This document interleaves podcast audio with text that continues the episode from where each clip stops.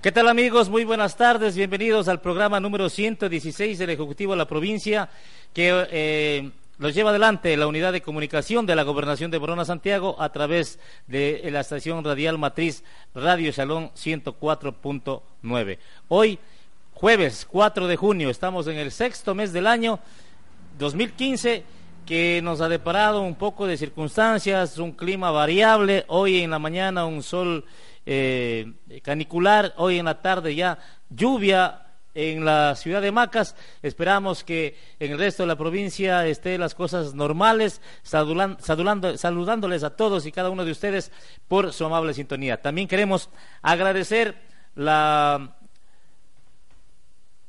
la transmisión, la retransmisión que hacen las radios amigas en esta cadena que se da semanalmente los días jueves a partir de 18 a 19 horas. Saludamos entonces en Macas a Radio Olímpica 97.7, Radio Morona 89.3, la Radio 100.1 en la ciudad de Macas, en Sucúa, Canal Juvenil 94.1, Radio Impacto 106.1 y en el sur de la provincia con Radio Cenepa también que se vincula a nuestra transmisión. Mencionamos nuestras redes sociales, Facebook, Gobernación Morona Santiago y Twitter, arroba gobernación-ms. Saludos a las radios enlazadas y la presentación de los números de contacto al 2700-124. Bienvenidos, bienvenidas a este espacio, 60 minutos de información del Ejecutivo de la provincia, en donde hoy tendremos entrevistas con varios directores eh, provinciales. Estaremos iniciando nuestra programación con una entrevista al director provincial de la Senagua. Luego tendremos también otro invitado, el director provincial de CETEDIS y finalmente tendremos un contacto telefónico con la licenciada María Eugenia Verdugo, coordinadora zonal de educación 6, eh, quien nos hablará sobre la fase de inscripción para lo que es el año lectivo 2015-2016 Sierra Amazonía. Y entre todo este, este ambiente de entrevistas también estaremos con notas informativas que hemos preparado para ustedes. Bienvenidos, buenas tardes.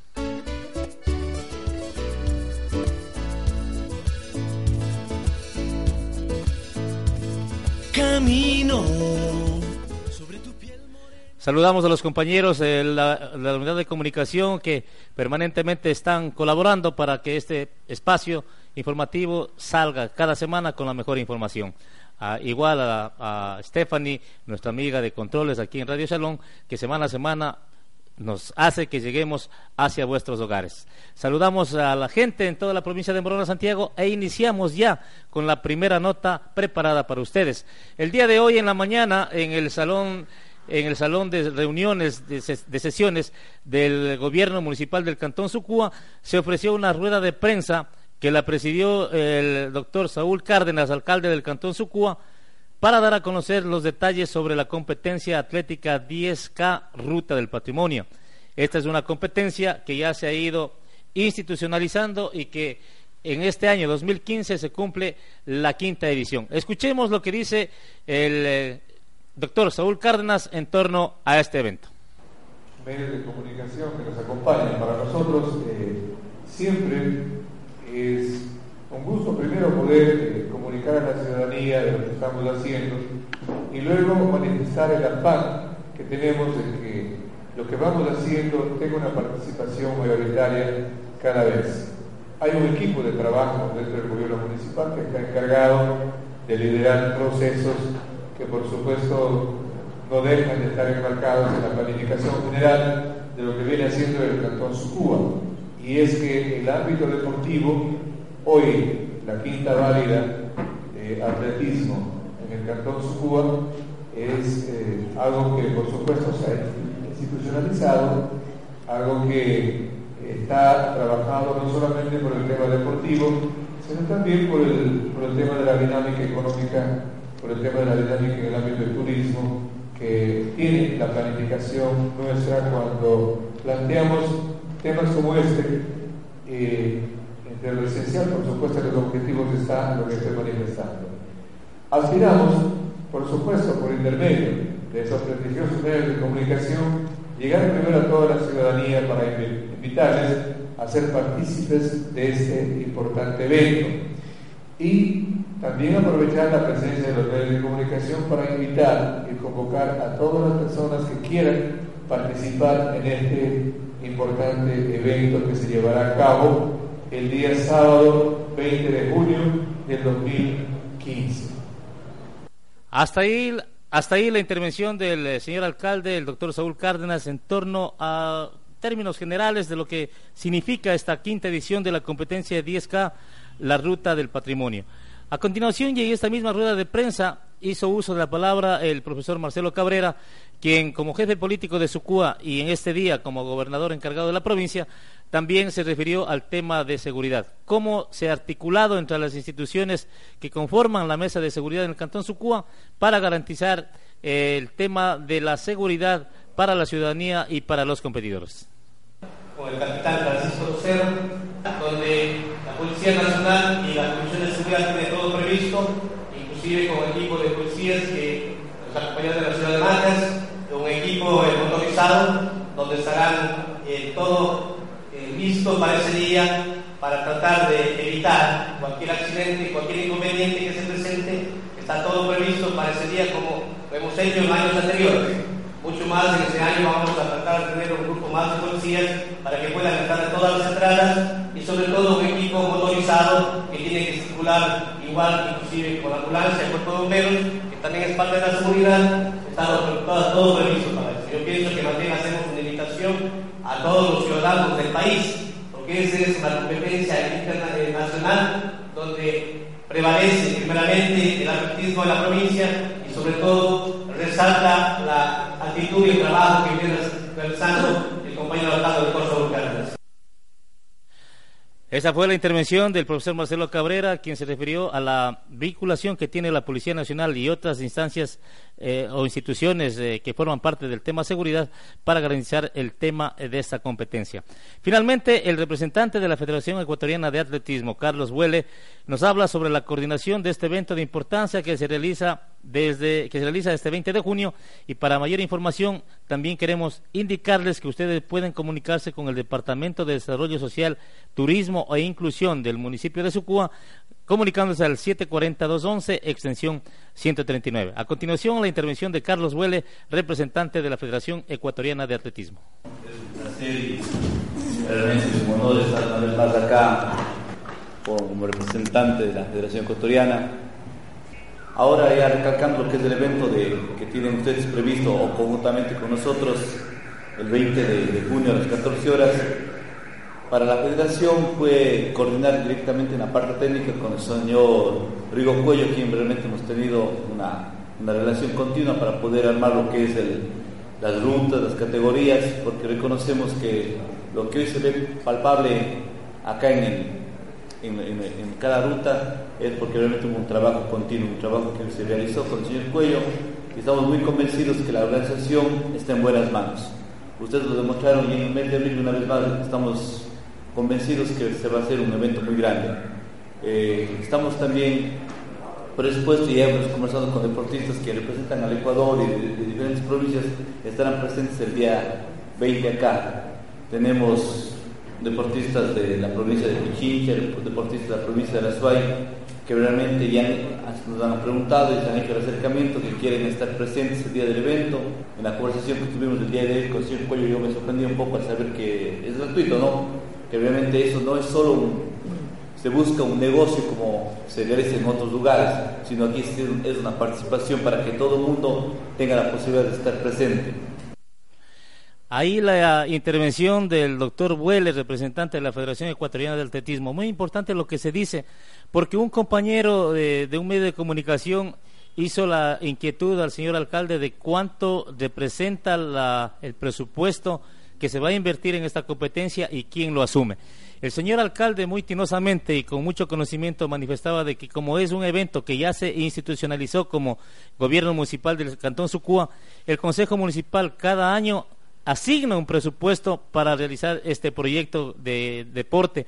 Por lo tanto, eh, anualmente se financia y más allá de los premios económicos que nosotros estábamos haciendo cuenta que son alrededor de tres mil dólares que se van en premios, es importante de que se vaya masificando el deporte y además Esto genera, eh, como un ejemplo, si en el año 2010 que inició, antes del 2010 que inició la primera la primera competencia atlética en el Cantón Sucúa, la, visita de turistas a ese cantón promediaba entre los 300 y 400 turistas. Hoy, con el pasar del tiempo y con la y con la intervención del municipio en algunos eventos, por ejemplo, en el carnaval, en la fiesta de Navidad, en la fiesta de fin de año y en esta competencia que ya está institucionalizada, ha crecido eh, ostensiblemente. Hoy se habla de más o menos de, de siete mil, de ocho mil o, diez mil turistas que están llegando al Cantón Sucúa, lo que genera pues una dinámica en la economía del Cantón Sucúa, porque tras de los deportistas a nivel nacional, siendo un aval, teniendo el aval de la Federación Ecuatoriana de Fútbol, la ecuatoriana también convoca a todas las federaciones deportivas del país y vienen de todos los sectores del país.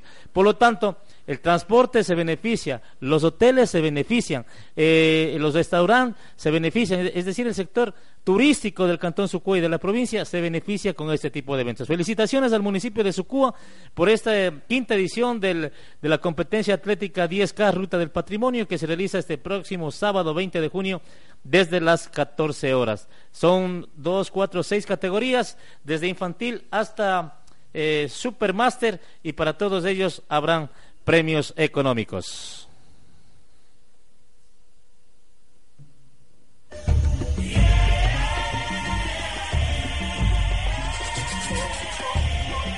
Gracias por habernos acompañado en este programa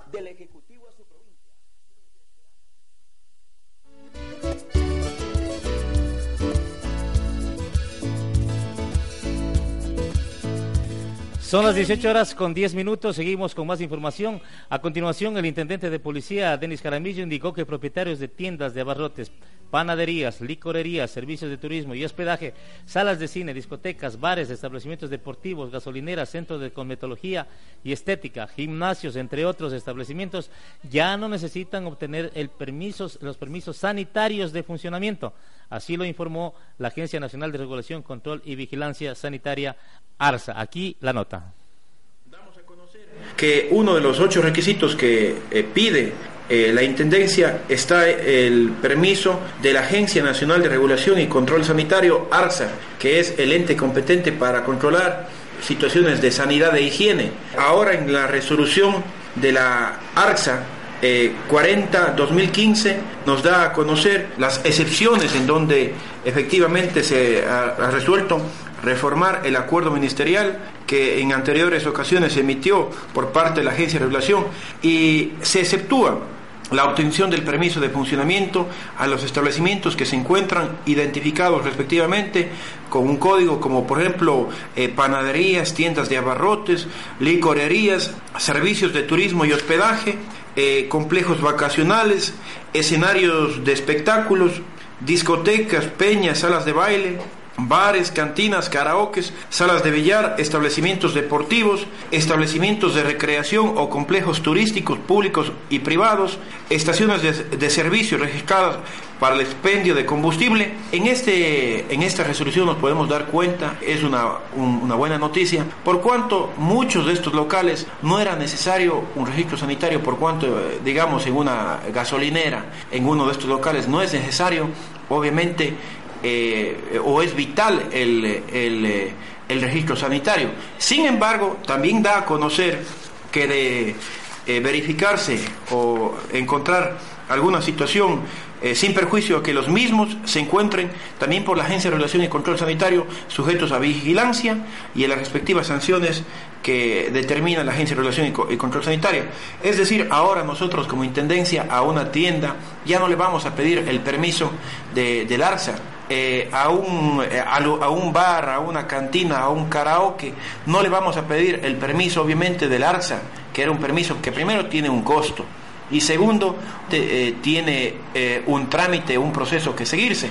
No así con locales de comida en donde existe la preparación de alimentos. Esto vale recalcar que en estos locales sí se continuarán pidiendo los permisos de, del ARSA que es un permiso en donde la misma Agencia de Regulación y Control Sanitario verifica el manejo de los alimentos, verifica que se estén preparando en unos espacios adecuados, que no sean antihigiénicos y esto en general es un reconocimiento, más debemos decir a la colectividad, no le pongamos como un, como un trámite más, sino es un reconocimiento a cada restaurante que el momento que eh, su cliente venga, verifique, significa que, sus, que los alimentos que él está eh, consumiendo están con los permisos de higiene y de salubridad de la Agencia de Relación y Control Sanitario.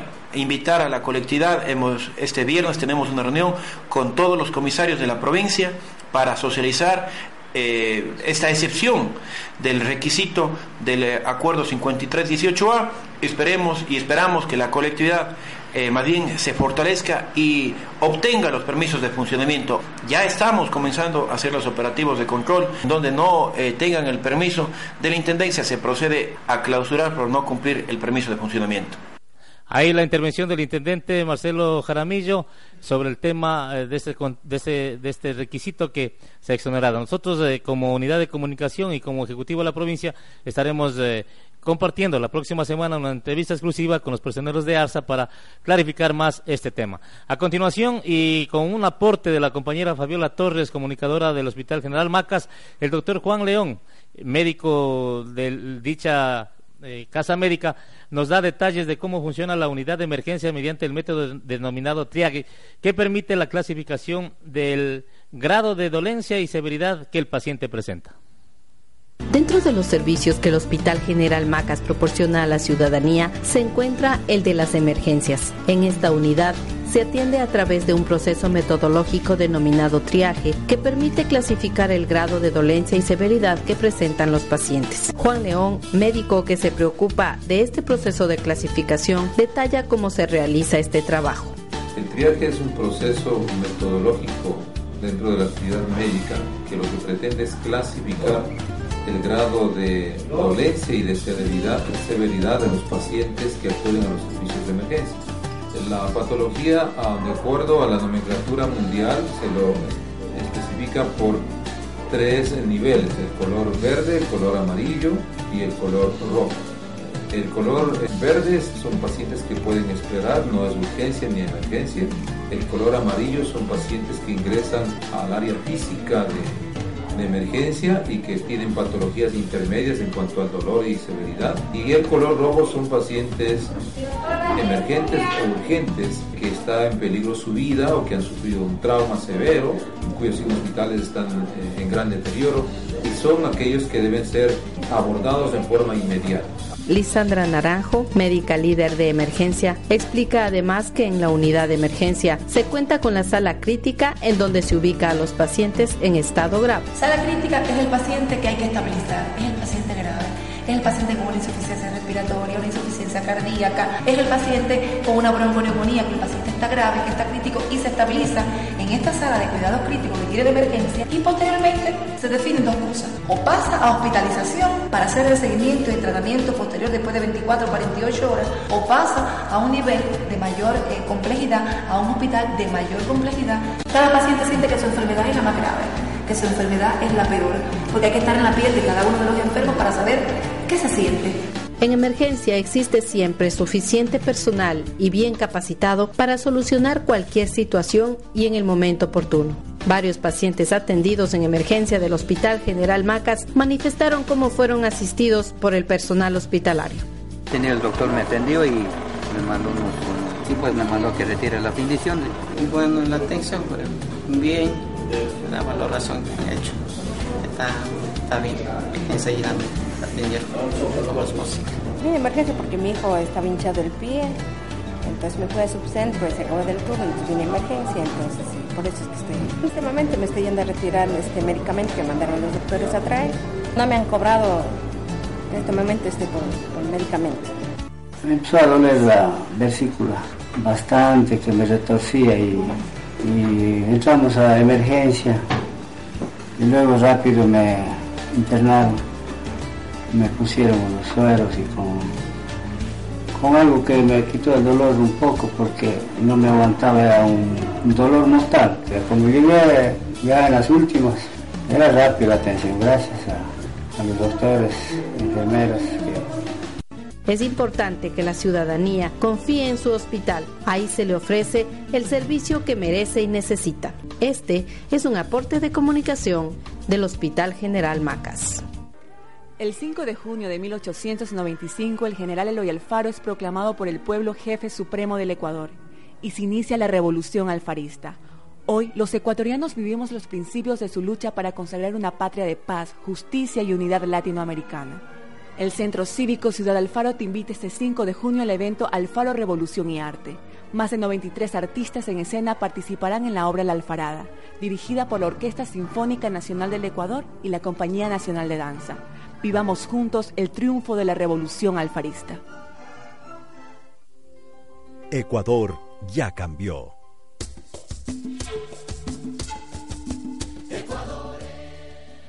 Las 18 horas con 20 minutos, 6 de la tarde con 20 minutos. Usted está en sintonía del Ejecutivo de la Provincia, un programa que lo genera la Unidad de Comunicación de la Gobernación de Morona Santiago y que se transmite a través de siete emisoras que se enlazan de 6 a 7 de la noche en toda la provincia de Morona Santiago.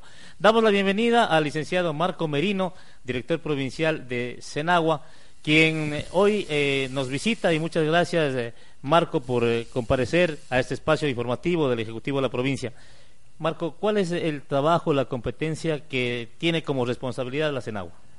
Bueno, primeramente presentando mi saludo a toda la población de la provincia. Eh, la Senagua fue creada mediante decreto ejecutivo 1080 del 28 de, mayo del 2010.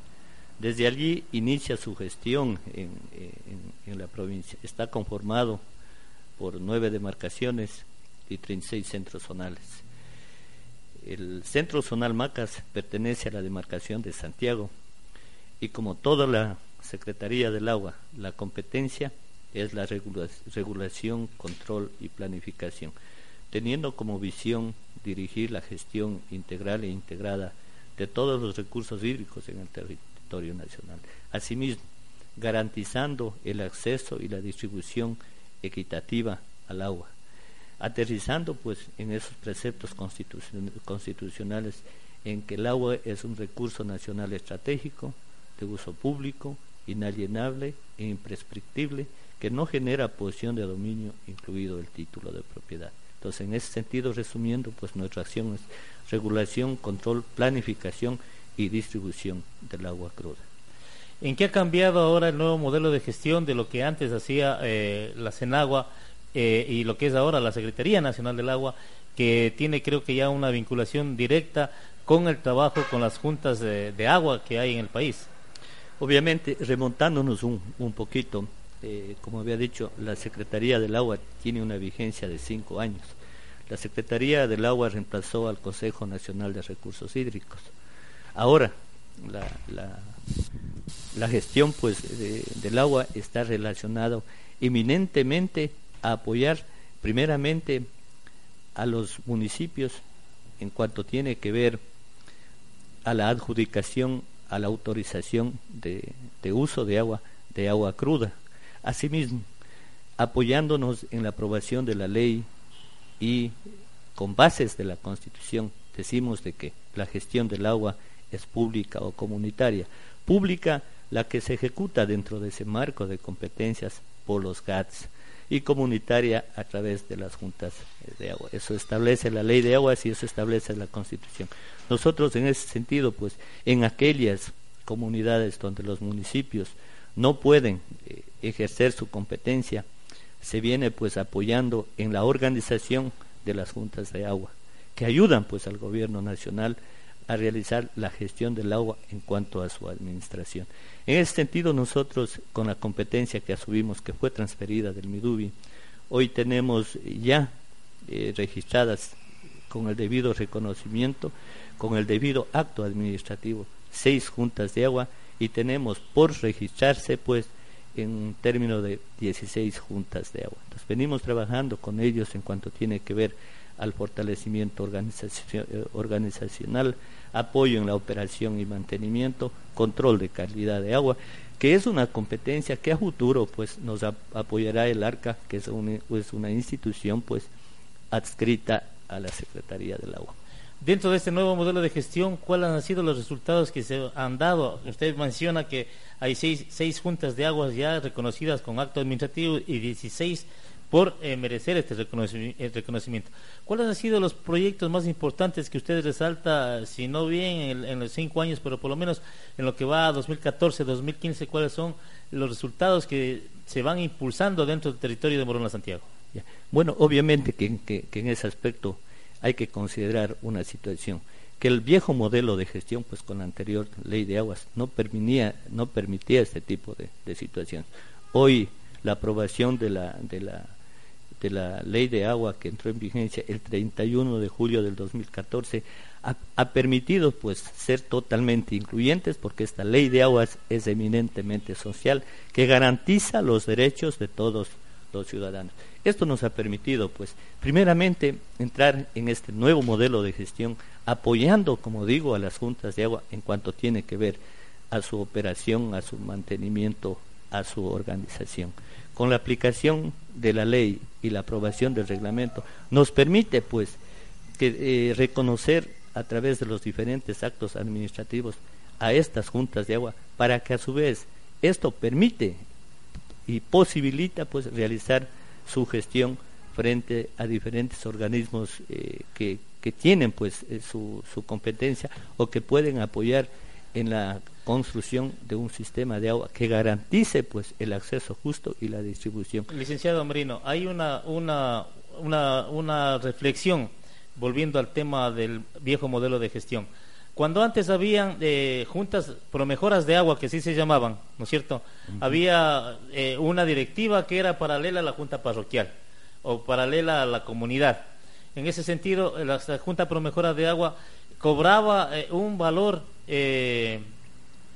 a, a, los, a los miembros de la comunidad para garantizar el servicio del agua. ¿Esto se ha cambiado? ¿Cómo se está funcionando ahora en, en este tema? Obviamente que al, al ser la institución rectora en este aspecto, cada, cada junta de agua, cada junta de agua tiene su directorio. Y mucho ojo ahí eh, de, de, aquello que, que los eh, opositores a este buen gobierno pues manifestaban que se está privatizando el agua. No es así. En lo absoluto las juntas administradoras no cobran del agua porque el agua no tiene costo. Uh -huh. Lo que cobran es del servicio. Uh -huh. Y yo constantemente estoy poniendo pues un ejemplo en, en, las comunidades, a aquellos que, que, que, que, se oponen a este, a este nuevo modelo de gestión. Y les pongo un, un, un ejemplo totalmente práctico. ¿sí? Si eso, esos mismos miembros de esa junta de agua pues eh, requieren para satisfacer sus necesidades básicas, básicas ir a traer de unos 10 kilómetros de distancia el líquido para satisfacer sus necesidades. Eso obvian porque está realizado a través de una junta de agua, a través del servicio que le da esta junta de agua en su domicilio. Entonces, los precios son, son sumamente, sumamente eh, accesibles. accesibles, bajos, por cuanto lo que están cobrando el servicio. Y les pongo, como digo, este ejemplo práctico. Una botella de agua de 50 centímetros cúbicos vale 50 centavos. Y, las, y en las juntas de agua, por un metro, por, por 15 metros cúbicos, están pagando 50 centavos.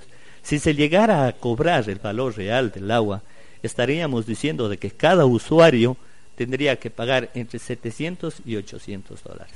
Por eso en la Constitución y el agua dice, el agua es un recurso nacional estratégico, es del Estado, es de uso público, no genera posición de dominio, incluido el título de propiedad. Por eso siempre nos manejamos y decimos que el agua es de todos.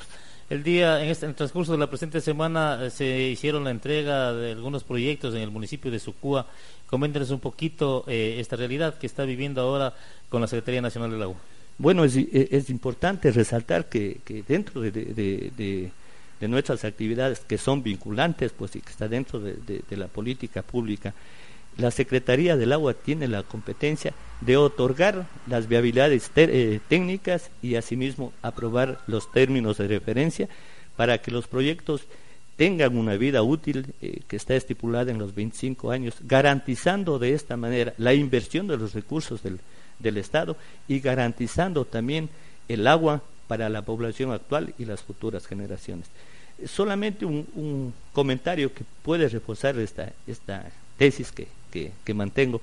Anteriormente se, se realizaban eh, proyectos parches que tenían una vida útil de 3, 4 años que por compromisos políticos se frutan. Hoy, a través de estas instituciones y bajo este nuevo modelo de gestión, se garantiza a través de la aprobación de los proyectos, de la aprobación de los términos de, referencia, como digo, se garantiza los proyectos para una vida útil de 25 años y también se garantiza el agua para las presentes generaciones y las futuras generaciones. En esto es importante, Huguito, recalcar, aunque el centro zonal Macas pues, es muy pequeño, eh, a fines de diciembre del 2014 venimos atendiendo pues eh, el tema de la aprobación de las viabilidades técnicas y, los términos de, referencia para que se puedan establecer los diferentes proyectos tanto de agua como, como de saneamiento.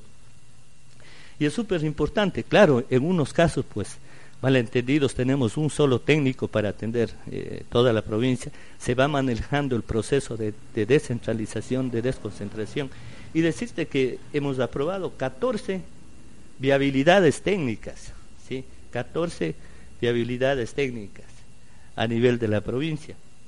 Eh, eh, verdaderamente récord, ¿no?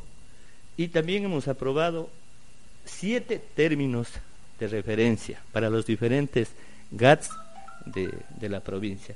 Con decirte, y si hablamos en, en términos, no es menos cierto de que la Secretaría del Agua no es una institución que ejecuta, sino permite que estos proyectos pues se, se, puedan realizar y se pueda apoyar positivamente a satisfacer las necesidades, que es muy fundamental, los servicios básicos, considerando que nuestra provincia es la provincia que tiene los índices más altos en cuanto a insatisfacción de servicios básicos. Solamente para considerar, y en honor al tiempo, pues, en la aprobación de los términos de referencia se ha aprobado un monto pues de, de 811.457 con 63 mil dólares. En cuanto tiene que ver a las viabilidades técnicas, se ha aprobado 11 millones de dólares, 703 mil 629 con 20 centavos. O sea, esto permite, por ejemplo, y de ahí pues la, la forma articulada, pues que se, que se está trabajando con, con los GATS de, eh, de, la provincia, quienes tienen la competencia de dotar de agua y saneamiento ambiental. Ahí que eh, me voy a anticipar inclusive de que ya inclusive están aprobados, solo falta la legalización por parte del señor subsecretario de la demarcación de la de la demarcación hidrográfica del Santiago, están ya aprobados los términos de referencia de aquello que ya ha hecho noticia el señor alcalde del cantón Morona. Los subsistemas 1, 2 están ya aprobados, eh, tiene, que, tiene que venir ya legalizado eh, con la firma del señor subsecretario y pues esto constituye pues un apoyo a la gestión de las autoridades cantonales. Muchísimas gracias, ha sido el licenciado Marco Merino, director provincial de Senagua en Morona, Santiago. El 5 de junio de 1895, el general Eloy Alfaro es proclamado por el pueblo jefe supremo del Ecuador y se inicia la revolución alfarista. Hoy, los ecuatorianos vivimos los principios de su lucha para consagrar una patria de paz, justicia y unidad latinoamericana. El Centro Cívico Ciudad Alfaro te invita este 5 de junio al evento Alfaro Revolución y Arte. Más de 93 artistas en escena participarán en la obra La Alfarada, dirigida por la Orquesta Sinfónica Nacional del Ecuador y la Compañía Nacional de Danza. Vivamos juntos el triunfo de la revolución alfarista. Ecuador ya cambió.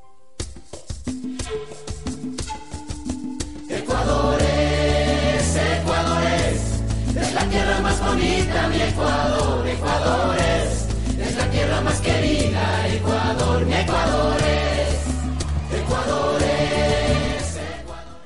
Seguimos avanzando con más información. A continuación tenemos eh, una nota informativa del Ministerio de Salud Pública y el Ministerio de Inclusión Económica y Social, MIES, en los meses de junio, julio, agosto y septiembre, capacitarán a cientos de personas cuidadoras de personas con discapacidad. Los temas serán derechos y autoestima, higiene, nutrición y dietética aplicada, signos vitales, entre otros. Byron Torres, comunicador del MIES, nos da más información al respecto.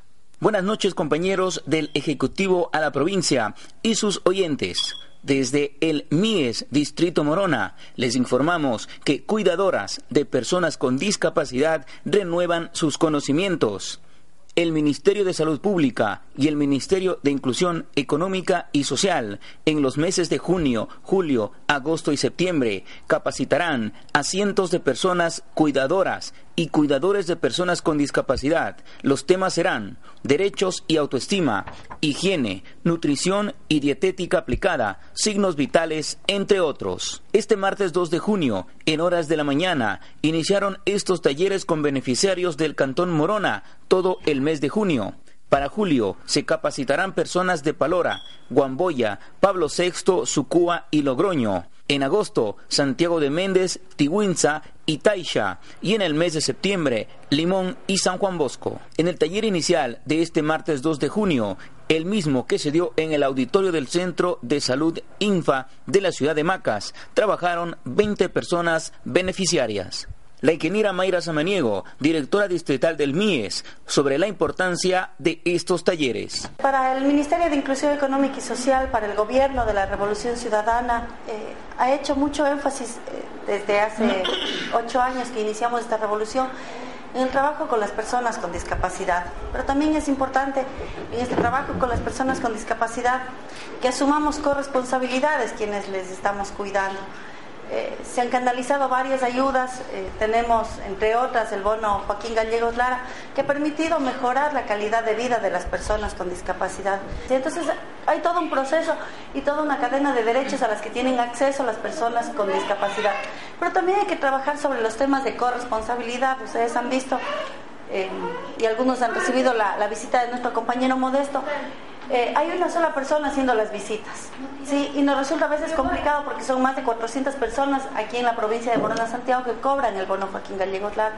Entonces, no siempre podemos llegar a, a, sus hogares, pero sí buscamos trabajar en los temas de corresponsabilidad. La doctora Sonia Ortega indica el trabajo coordinado sobre este tema. Las personas con discapacidad constan dentro de la Constitución Política del Ecuador del 2008 como personas eh, vulnerables. ¿Eso qué significa? Que ustedes o sus familiares requieren mayor atención de parte de las instituciones públicas y que se apliquen las políticas públicas justamente para el beneficio de estas personas. Por eso es que como ministerio se, desarrollan una serie de actividades en beneficio de estas personas. De esta manera se cumple con la atención a este grupo prioritario de la sociedad. Hay que recordar que el MIES administra desde el mes de agosto del 2014 el bono Joaquín Gallegos Lara, que entrega mensualmente 240 dólares a un responsable de familiar con discapacidad. Desde el Ministerio de Inclusión Económica reportó Byron Torres. Muchísimas gracias a Byron Torres, comunicador del MIES, que nos da esta nota informativa. Damos la bienvenida al licenciado Miguel Castillo, él es director de la CETEDIS, de la Secretaría Técnica de Discapacidades de Morona, Santiago, y le damos la bienvenida. Eh, licenciado Castillo, eh, dentro del nuevo modelo de gestión que tiene la CETEDIS, ustedes eh, tienen que cumplir tres ejes fundamentalmente, ¿no? El tema de las redes intersectoriales, también la inserción productiva, y la accesibilidad universal. ¿De qué hablamos cuando mencionamos estas redes intersectoriales? Buenas noches. Eh, quiero primeramente hacer llegar un saludo fraterno a nuestro vicepresidente elegido Jorge Glass y nuestro secretario técnico, doctor Alex Camacho, quienes son los líderes que impulsan este gran proyecto de discapacidades a nivel nacional y a nivel internacional también. Bueno, justamente usted se ha ido ya a la parte profunda y actual de este caso. Eh, CETEDIS tiene el nuevo programa que se llama Ecuador Vive la Inclusión con estos ejes que usted ha mencionado. Y el primer eje que hablaba usted, del eje de inclusión participativa, cuyo objetivo es la articulación interinstitucional e intersectorial para la implementación de las políticas públicas a favor de las personas con discapacidades. Eh, es importante mencionar que son 12 políticas públicas y que muchos compañeros de los ministerios desconocen estas políticas y justamente nosotros tenemos 10 redes interinstitucionales en la provincia, desde Hualaquiza hasta Palora lo hemos hecho, aunque la disposición era que se hagan redes distritales, pero nosotros por la dinámica, por la extensión territorial de la provincia, Eh, por esas dificultades, más bien eh, se ha hecho con el apoyo de los compañeros jefes políticos, tenientes políticos y la misma gobernación que nos ha dado ese, ese apoyo. Hemos hecho redes intercantonales. Sin embargo, de ello hay que decirlo, estas redes no es que están funcionando plenamente, hay redes que se caen si nosotros no estamos eh, permanente monitoreo, eh, va cayendo por la falta de liderazgo, por la falta de compromiso de las instituciones que son elegidas. ¿Quién debería liderar esos procesos en, en estas redes? ¿Los Eh, municipios, eh, las jefaturas políticas, las áreas de salud?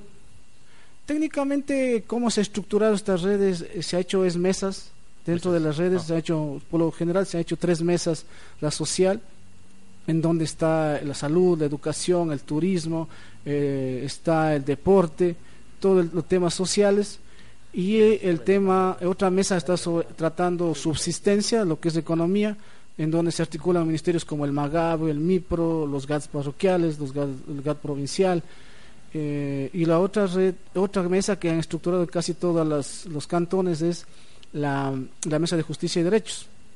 Justamente ahí se vinculan el, eh, lo que es eh, La policía, la, gobernación, el, el tema de la, de la defensoría del pueblo, de la judicatura y todo. ¿Qué se busca sistemas. con estas mesas, eh, en definitiva? Lo que se busca, como le dije desde el principio, es la implementación de las políticas públicas que garanticen el derecho de las personas de las- con discapacidad, que se vayan cumpliendo lo que dicen las políticas. Una de las responsabilidades, y eso es lo que nos hace falta, porque usted menciona de que hay muchas instituciones de- eh, gubernamentales que desconocen sus competencias dentro de este proceso.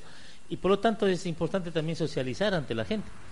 Exactamente, por ejemplo, ahí viene el rol del CONADIS que, que hace, está haciendo y ha, y ha hecho ya desde el año anterior también socializar las políticas públicas a nivel de los cantones. Lógicamente que no ha habido un gran impacto justamente por la falta de presencia de las instituciones públicas y privadas y de la misma sociedad civil. Sin embargo, ahora el CONADIS ha vuelto a- a- hasta las parroquias a socializar las políticas porque es competencia del CONADIS. Sin embargo, nosotros como CETEDIS, que tenemos la misión de implementar la política pública, y cuando decimos implementar es un tema bastante complejo porque nosotros no tenemos competencias en ciertas políticas, en ciertas acciones como del Ministerio de Salud, que ya transferimos la competencia a las ayudas técnicas. Sin embargo, ahí viene una gran palabra que es coordinar para que se ejecuten estas, estas Y eso ha estado acciones. faltando.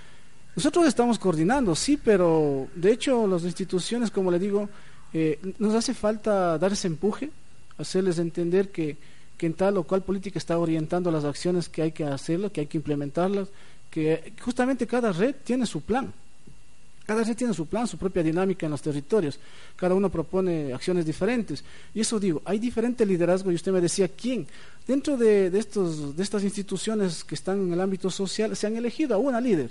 A veces está liderando, por ejemplo, hablemos de Taisha. En Taisha, por ejemplo, hace un buen liderazgo el Ministerio de Salud Pública. Ellos lideran muy bien en Taisha. Así como, por ejemplo, hablamos en Palora, el Consejo de Protección de Derechos hace un buen liderazgo, el compañero jefe político hace un buen liderazgo desde la mesa que le compete a él. Y así, por, por decir, o sea, va a depender mucho. Es una dinámica. Sí, o sea, las dinámicas son diferentes. Eso digo, hay cantones en los que sí funcionan, se ha hecho actividades importantes. Por ejemplo, ayer me llegaba a mi oficina un, como pedido de la Defensoría del Pueblo que hagamos una, un, una, un taller con los transportistas del Cantón Morona para discutir sobre la ley, sobre la vulnerabilidad, sobre lo que están vulnerando los transportistas, principalmente en el tema del 50% del pasaje.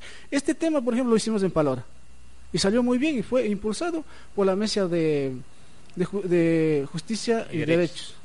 que lo lidera el Consejo de Protección de Derechos, del. Cantón de allá. Sin embargo, acá también en, en Morona, en este cantón que es el espejo de la provincia, también se hizo una importante asamblea en mayo o abril fue, en donde, por ejemplo, con el liderazgo del Consejo de Participación Ciudadana, se hizo una gran asamblea. Y ahí se tomaron acuerdos diferentes, se sumaron otras instituciones como la misma Secretaría de la Gestión de la Política, eh, en darnos ese, ese empuje. Y de hecho, la otra semana tenemos un gran evento con todos los líderes de la provincia en coordinación con la Secretaría de la Gestión de la Política, que viene de esta articulación interinstitucional. O sea, estos procesos son los que, o sea, desde esta articulación interinstitucional, Desde ahí parte la organización para que se puedan cumplir las políticas públicas, porque sin eso no hay cómo. Eso es lo que queremos, eso es lo que queremos que entiendan. Qué bueno que se dé ese gran paso. Y estamos avanzando en eso. O sea, yo quisiera pues que funcione todas a, a la misma plenitud, pero es bastante complejo la dinámica. En el tema de la, de la inclusión eh, productiva, eh, es un tema nuevo que se tiene ahora como beneficio, como como un derecho también de las personas eh, que están dentro del área de vulnerabilidad.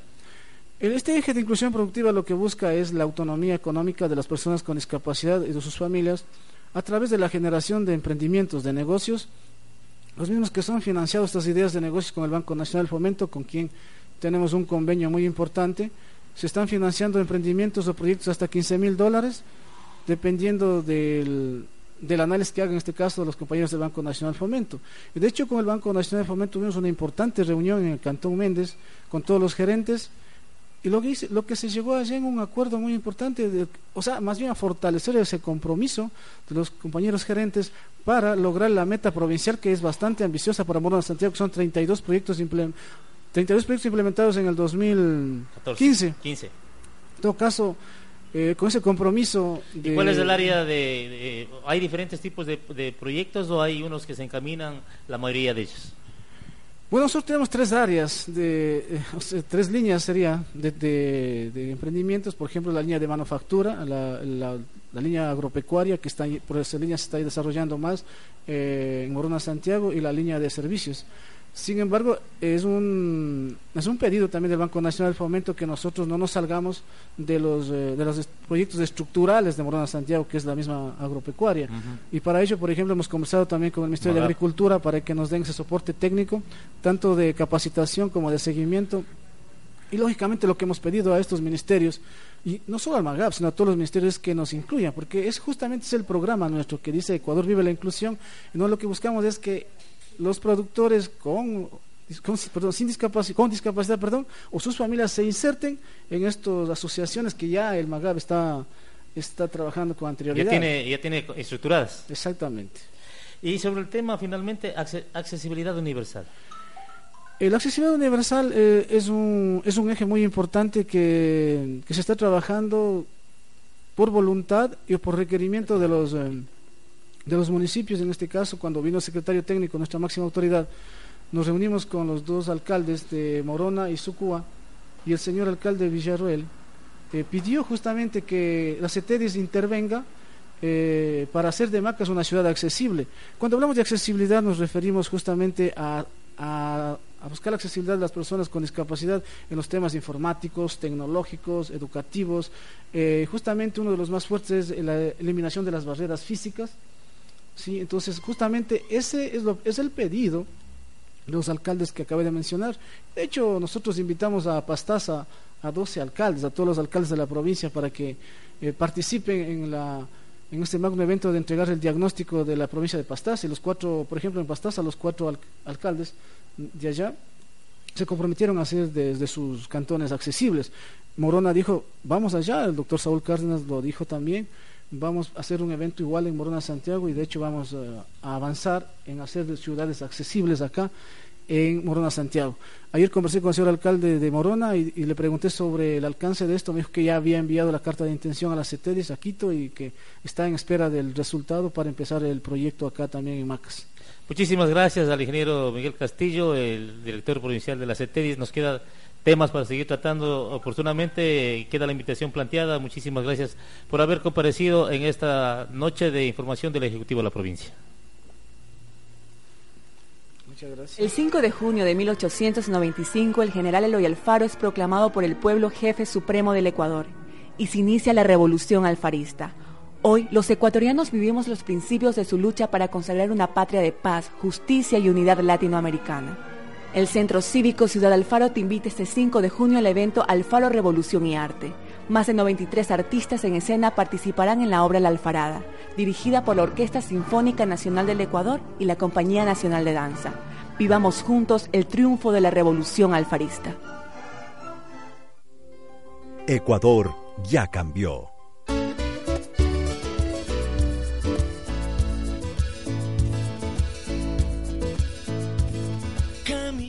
Son las 18 horas con 47, 48 minutos. Ya estamos avanzando en esta hora informativa y queremos saludar y pedir disculpas por la demora en estos tres minutos a la licenciada María Eugenia Verdugo. Ella es la coordinadora zonal de educación eh, zona 6. Bienvenida, buenas noches. buenas noches, un, un, saludo muy atento a la ciudadanía que nos escucha, un saludo a los docentes que en este momento muchos ya deben estar descansando en sus hogares, a los estudiantes, a la ciudadanía toda. Bueno, le cuento, María Eugenia, que acá está lloviendo, no sé cómo esté ya en la capital Azuaya. También estamos con Está, frío estamos con frío. estos días, el clima no nos ayuda mucho.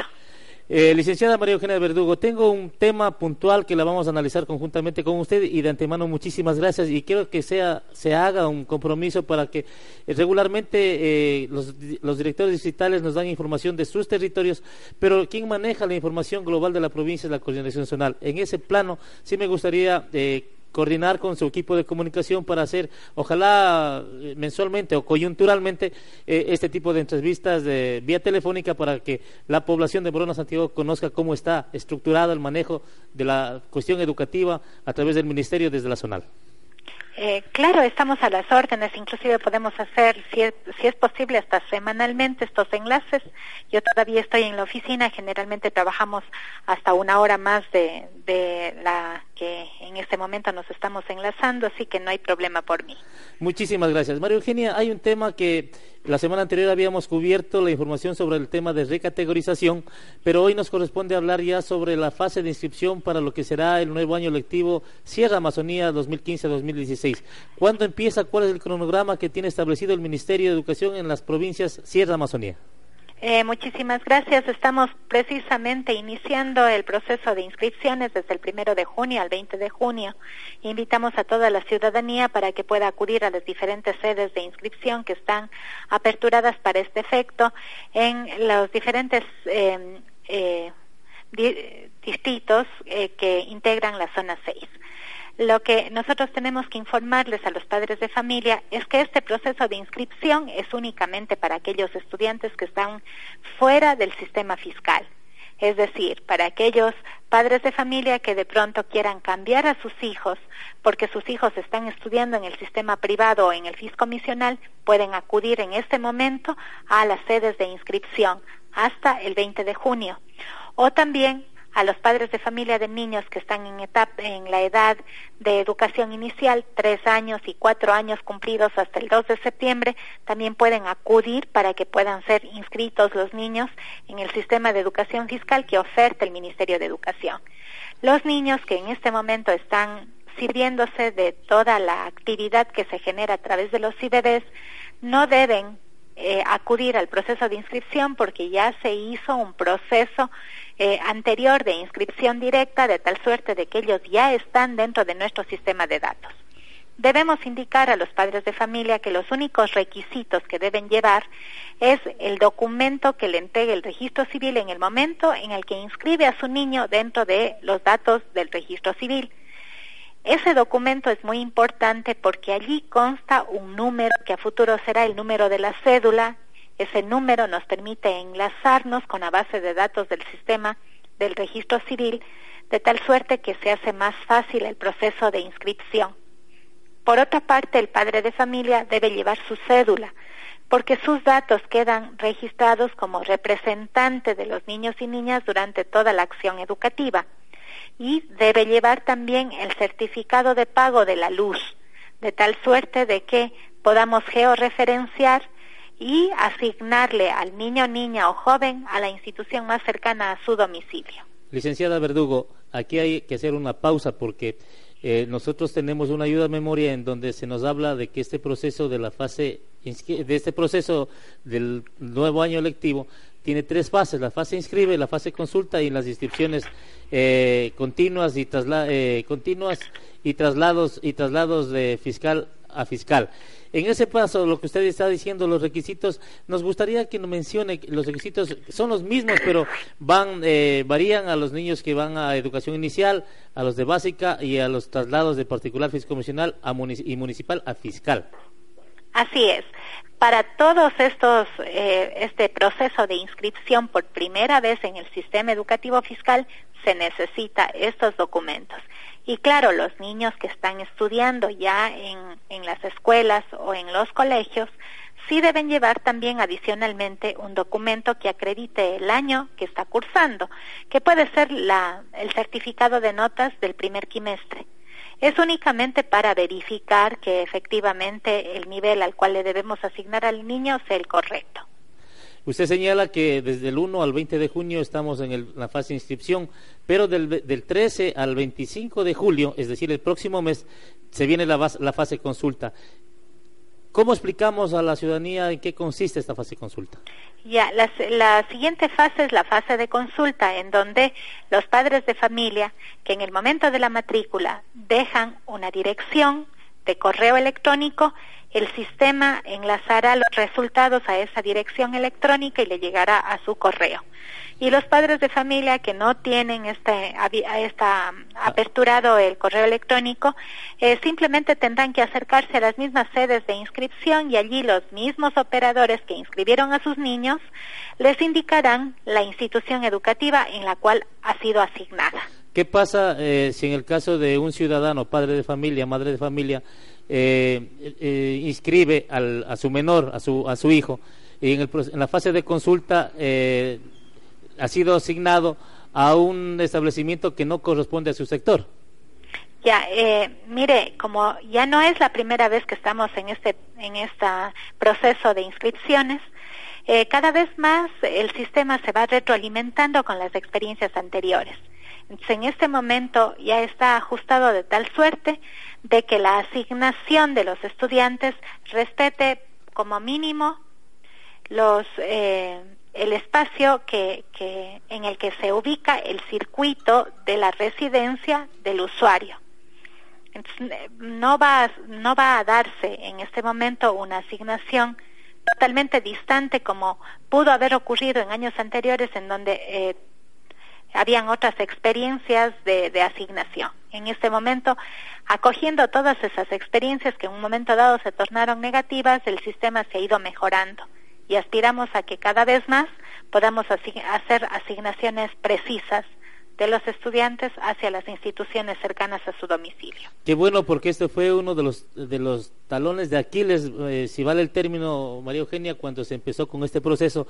Usted tuvo Así que venir, es. inclusive me recuerdo, al Colegio Nacional Técnico Macas a, a, arreglar este tipo de cosas, igual en la Escuela Loy Alfaro.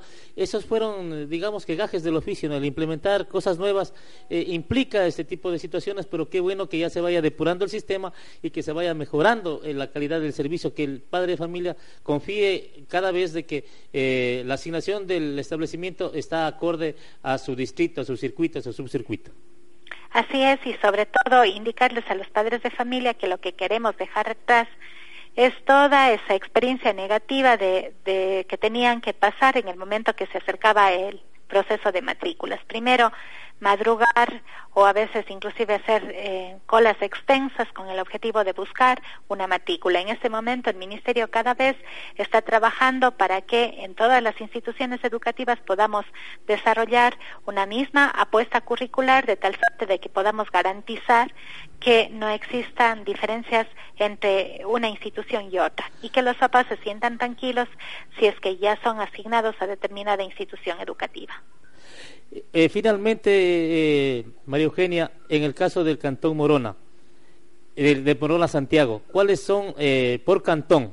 Por eso, por eso es importante el, el, diálogo con ustedes de la zonal, porque queremos saber, ustedes concentran mucha la información en, en, la zonal y cuando queremos saber, por ejemplo, del distrito, del distrito Palora o Guamboya, me parece que es en el tema educativo, ¿Cuáles son las sedes donde se podrán hacer las inscripciones, las, eh, la fase de consulta que está de, determinado? ¿Conocen ustedes? Si nos pueden ya, mencionar, sí. por favor. A ver, eh, empezamos por Morona. Tenemos allí a la Escuela Superior Básica de Educación Superior Básica Amazonas. Tenemos también al Ángel Noguera Villarreal, en donde están instaladas las sedes en Morona. En Palora tenemos al Colegio Bachillerato de Palora en Guamboya al Colegio de Bachillerato de Guamboya, en Sucúa la Unidad Educativa Guambi al Colegio de Bachillerato de Sucúa. En Logroño tenemos a la Escuela Superior Miguel Cordero Dávila. En Gualaquiza tenemos al José Velasco Ibarra, eh, a la Escuela eh, Saraguro, al Colegio de Bachillerato